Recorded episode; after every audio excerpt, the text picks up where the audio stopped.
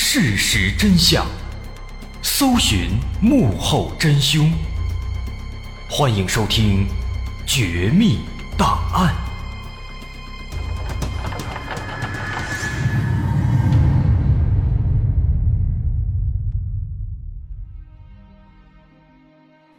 还原事实，探索真相。欢迎继续关注《绝密档案》，我是大碗。据韩振营自己说，他犯下了六十七起案件，其中杀人案五十九起，自称杀死六十三人，杀伤十人。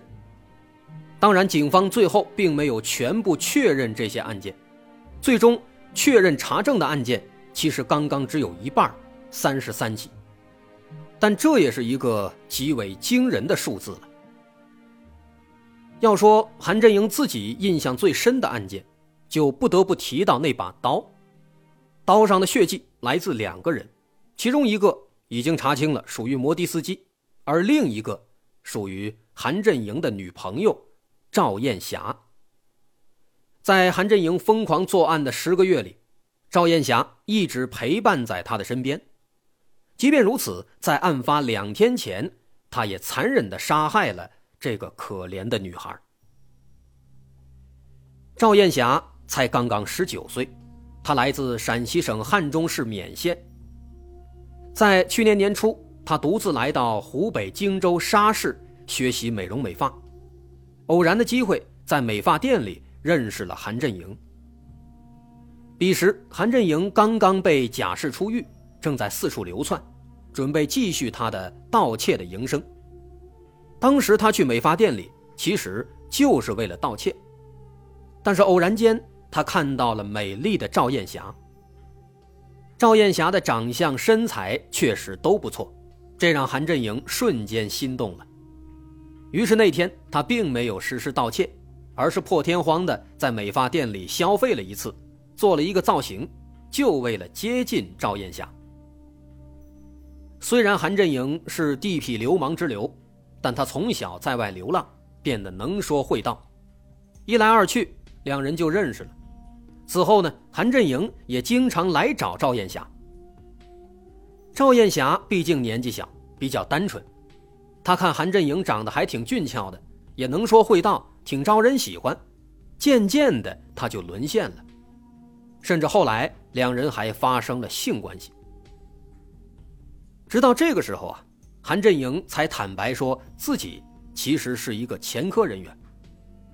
但赵艳霞早已被爱情冲昏了头脑，她完全没有介意，而且不久之后还把韩振营带回了自己的老家，见了父母。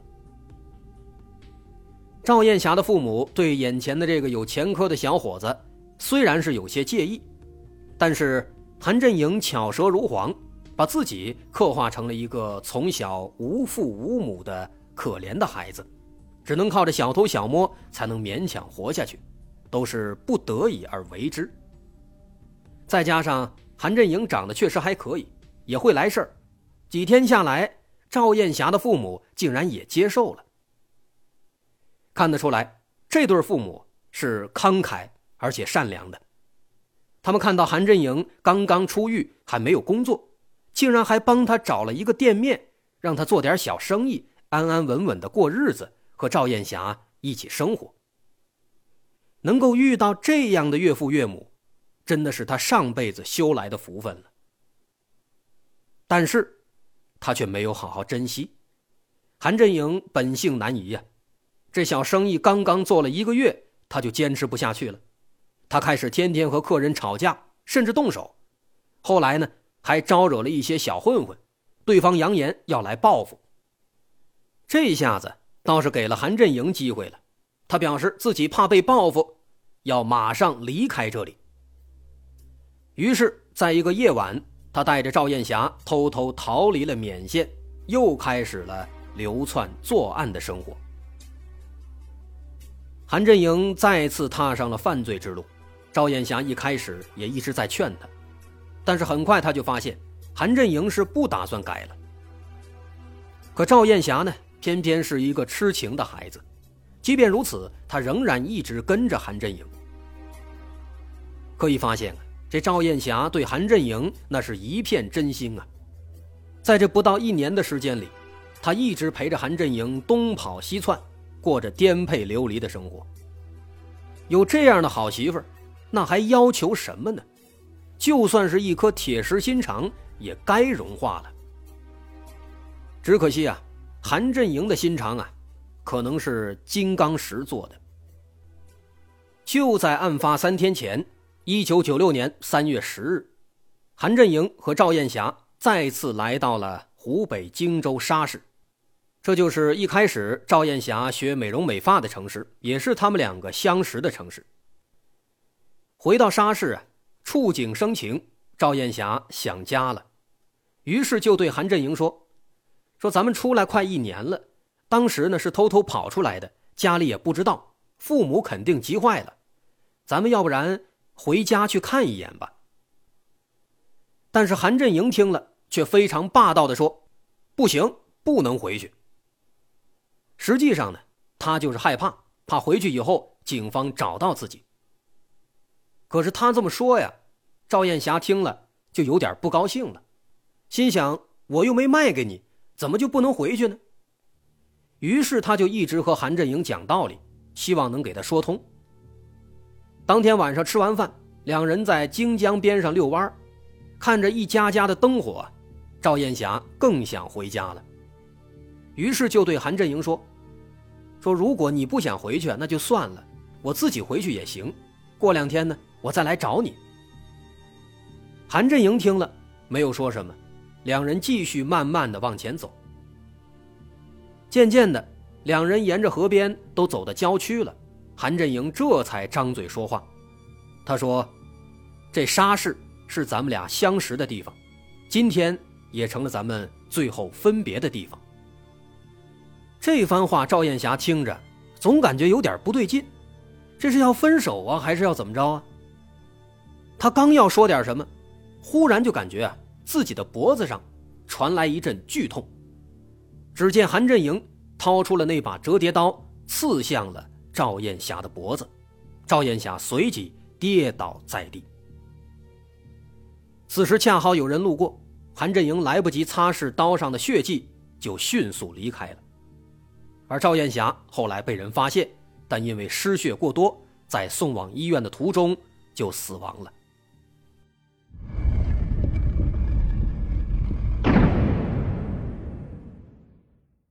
这个韩振营对自己的女友。都如此狠毒，对其他人那就更不用说了。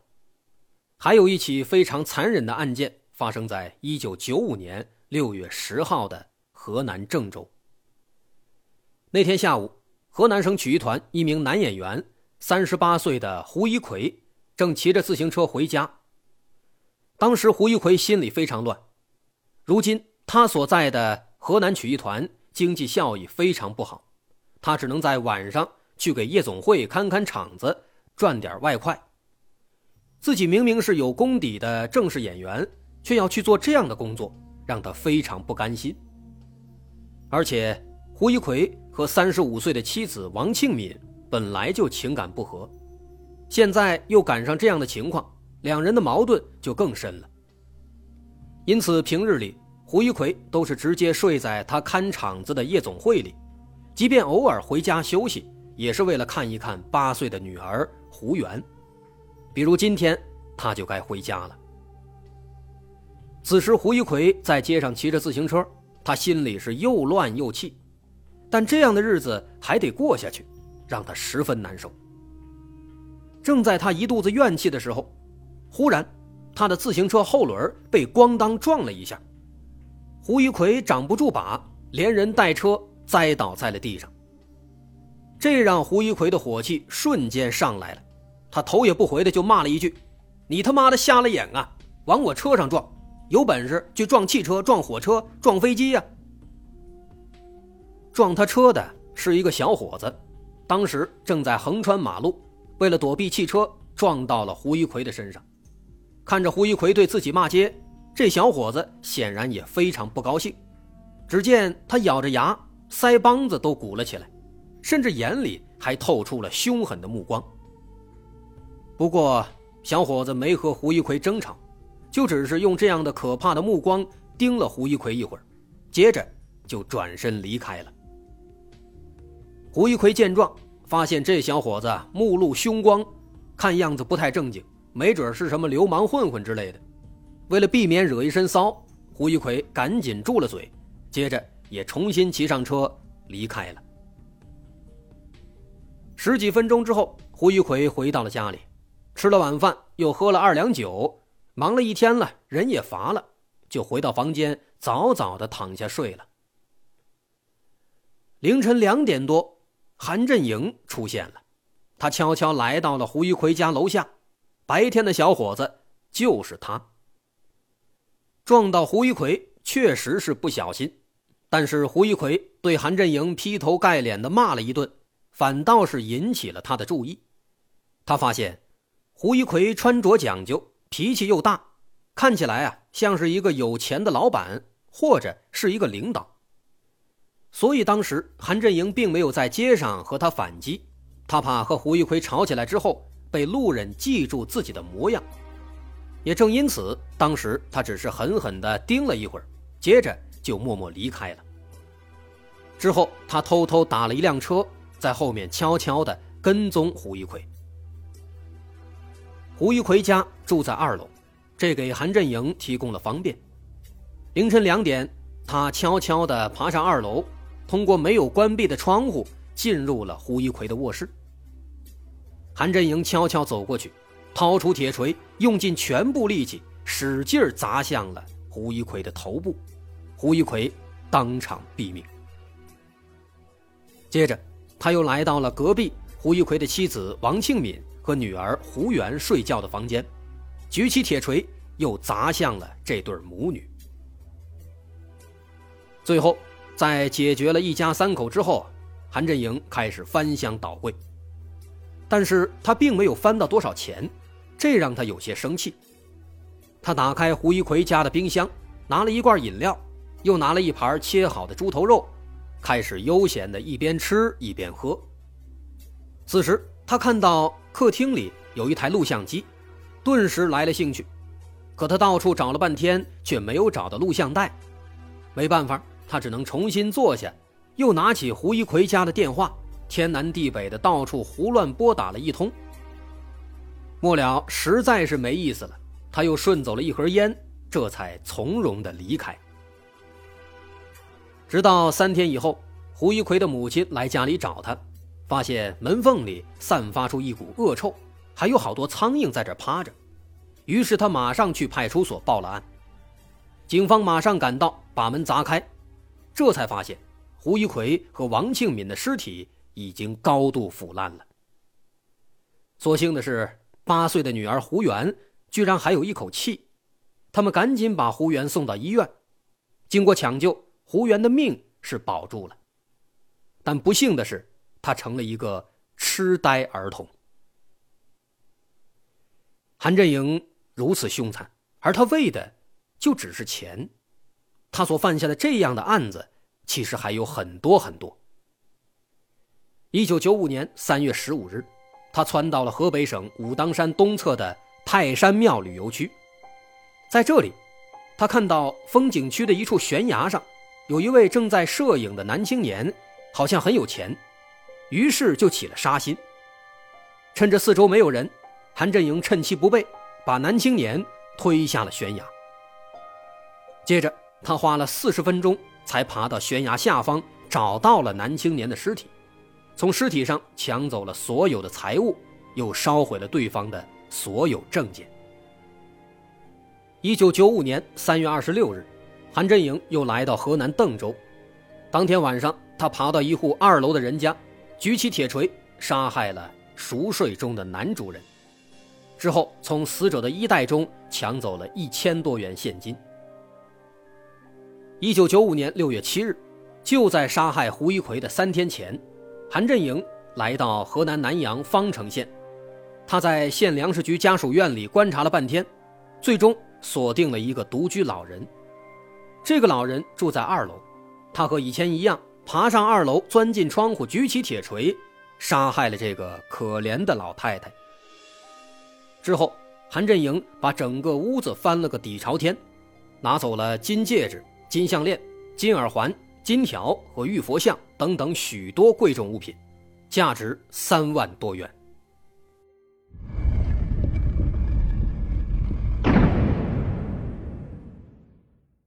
犯下了这么多起案件，杀害了这么多人，韩振营是为了什么呢？其实他自己也说不清。单说为了钱，好像又没有那么准确。实际上啊，他是一个非常自我的人，不论做什么都是以自己想、自己喜欢为前提。曾经有记者问他，当他举起铁锤将人打死时，心里是怎么想的？他说：“看到别人在自己的手上流血，有一种快感。即使是自己的亲生父母和兄弟姐妹，把自己惹急了，也要杀。活着就是为了自己，不为任何人。这些都是他的原话。有时，他可能就是饿了，刚好路过一户人家，他就进去作案抢钱，然后拿着钱去买吃的。这。”可能就是他这一系列行动最好的写照了，就因为他想，他喜欢。这是一个极为以自我为中心的人，在这种一切以自己为前提的心态的驱使下，韩振营一直在杀人、抢钱、挥霍，再杀人、再抢钱、再挥霍，一直在进行这种恶性的犯罪循环。即便身边有赵艳霞。可他优先想到的还是他自己。他曾经在一次作案之后，一个人跑到北京长城饭店，自己独自吃了一顿八千多块的饭，还自己喝了一瓶路易十三 XO。但当他回到旅馆时，却只给赵艳霞买了一套煎饼果子。据他自己交代，在正常情况下，他一个人一天的开销大约是两千块，吃。必须吃好的，穿也必须是名牌。他穿的耐克鞋六百多一双，皮夹克一千多块一件。别说是在九十年代了，放到现在，咱自己买衣服也舍不得买这么贵的。他曾经在礼县义武影剧院观看某著名歌星的演出，人家一般的票价是五十块，但是他呢必须买最前排的老板座，一张票四百八十块。即便最终他被判了死刑，被关进了死囚牢，但他依旧是非高档香烟不抽，非名牌饮料不喝。警方让他供出更多的案件信息，他就以高档香烟为条件，买一盒，说一个细节，令人非常无语。而他这种扭曲的心态的形成，和他童年时期的悲惨遭遇不无关系。说到底，和大多数案犯一样。他也有一个非常悲惨的童年。他在六个月时就被亲生父母过继给了其他村里的农民。他活了二十二年，都不知道自己的亲生父母到底是谁。这不是自己的孩子，养父母对他也不怎么好，但是养父母呢还是有远见的，会供他读书。可他偏偏又不爱学习，刚刚读到二年级，他就不想上了。回来跟父母说，养父母不同意啊，并且还把韩振营给结结实实的打了一顿。韩振营从小就被打怕了，这次呢打的又格外结实。当天晚上他就离家出走了，从此开始了流浪的生活。在流浪过程中，他认识了很多不良少年，他也迅速开始堕落，抽烟、喝酒、盗窃、抢劫。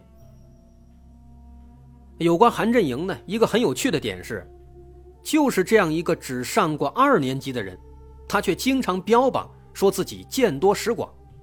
他说自己是读书最少，但见识最多。为什么会有这样的想法呢？他说啊，因为自己喜欢看各种各样的书和片子。那他喜欢看的都是什么呢？他所热衷的其实都是武打片枪战片警匪片他通过这些东西认真的研究那些犯罪手段，就认为自己已经具备了很多很多知识了。有一个很有趣的例子，他连故宫的“宫”字都不认识。当时被捕以后，警方让他去指认杀人的现场，那个地方呢是在工人文化宫附近，但是这五个字里面，他只认识“工人”两个字，那个“工”字呢，韩振营说是一个宝盖头，下面加上两个口。这到底啊是有限的认知让他坐井观天了，竟然觉得这点文化水平就已经是见多识广了，也确实是让人贻笑大方了。也正是因为这种错误的自我认知，他自认为很聪明，把小小的礼县公安局都不放在眼里，却没想到最终偏偏是这小小的礼县公安把他给擒获了。最终。警方查证了他所说的六十七起案件中的三十三起，其中杀人案件十七起，杀死二十二人，重伤十人。由此，韩振营被判处死刑，立即执行。这就是铁锤杀人魔韩振营的故事。这又是一个因为父母养不起，从而被葬送的杀人恶魔呀，着实是让人唏嘘了。我是大碗，感谢大家收听。如果大伙喜欢，欢迎关注我们的微信公众号，在微信搜索“大碗说故事”，点击关注即可。我是大碗，感谢收听，咱们下回再见。